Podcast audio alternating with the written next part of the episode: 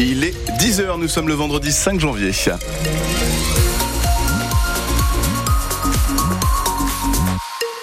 Et les infos, c'est avec Valentin Belleville.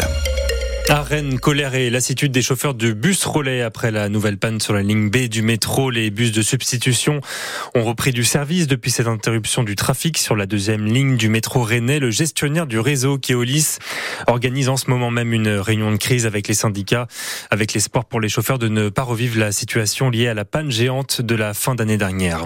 Après la découverte du corps d'un homme de 47 ans dans un appartement mardi matin rue Papu à Rennes, trois personnes vont être présentées à un juge deux hommes de 34 et 55 ans et une femme de 52 ans. Les deux hommes sont très connus des services de justice.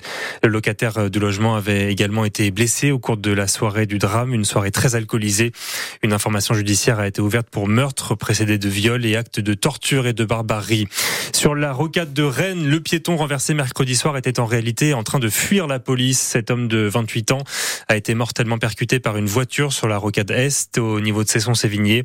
Une enquête est ouverte concernant cet accident les forces de l'ordre ont été mis hors de cause dans cette intervention. On vous en parle sur francebleu.fr. La famille Delon se déchire après l'interview choc d'Anthony, le fils de l'acteur Alain Delon dans Paris Match. Il dénonce l'état de santé de son père, âgé de 88 ans, et accuse sa demi-sœur Anouchka de le manipuler. Alain Delon annonce porter plainte contre son fils.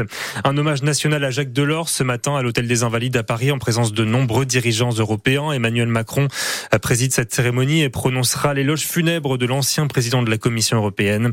Lui qui avait déjà souligné l'héritage de Jacques Delors dans ses vœux du 31 décembre.